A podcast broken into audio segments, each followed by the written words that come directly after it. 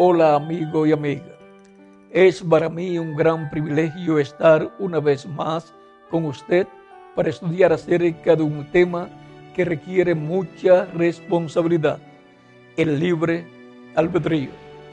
El texto para hoy se encuentra en el Deuteronomio capítulo 30, verso 19, donde dice, os he puesto delante la vida y la muerte, la bendición y la maldición. Escoge pues la vida para que vivas tú y tu descendencia. El libre albedrío es una facultad humana que les da el poder de elegir y de tomar sus propias decisiones.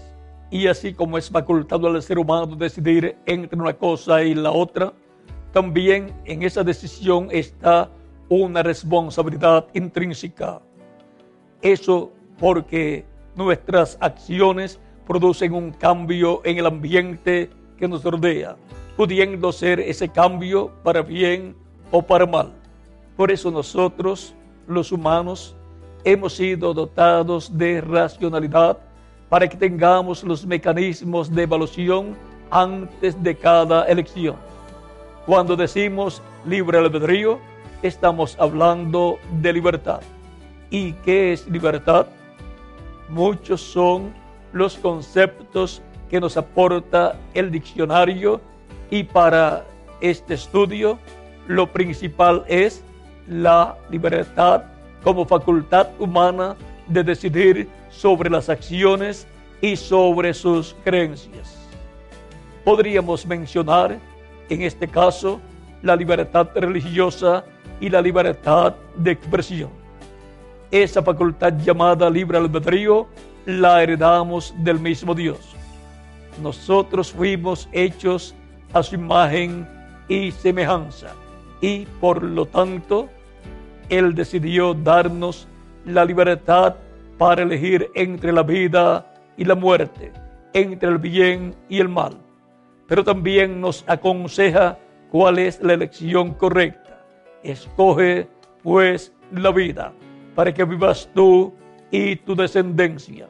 Eso quiere decir que cuando la persona elige la vida, eligió la bendición para sí mismo y para toda su familia.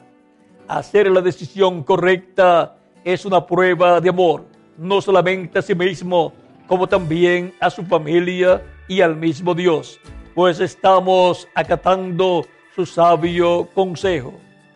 Todos los que aman a su familia deben conocer el camino de la vida para que ella reciba bendición y vida abundante.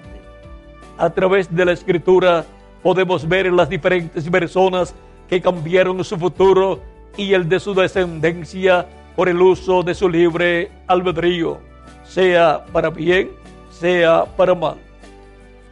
Como ejemplo podemos citar a Adán y Eva, que allá en el huerto del Edén Dios les enseñó que si comían del árbol de la ciencia del bien y del mal, ese día morirían. Ellos tenían libre albedrío para elegir, pero también tenían que cargar con la responsabilidad por su decisión. Conforme el Génesis, Eva decidió comer del árbol de la ciencia del bien y del mal, lo que trajo la muerte a la familia humana. Además de perder la vida eterna, le dejó como herencia a su descendencia una vida frágil y temporal que se acaba a cierta edad. En su vida terrenal, cada ser humano tiene que hacer muchas decisiones importantes que serán decisivas en su futuro.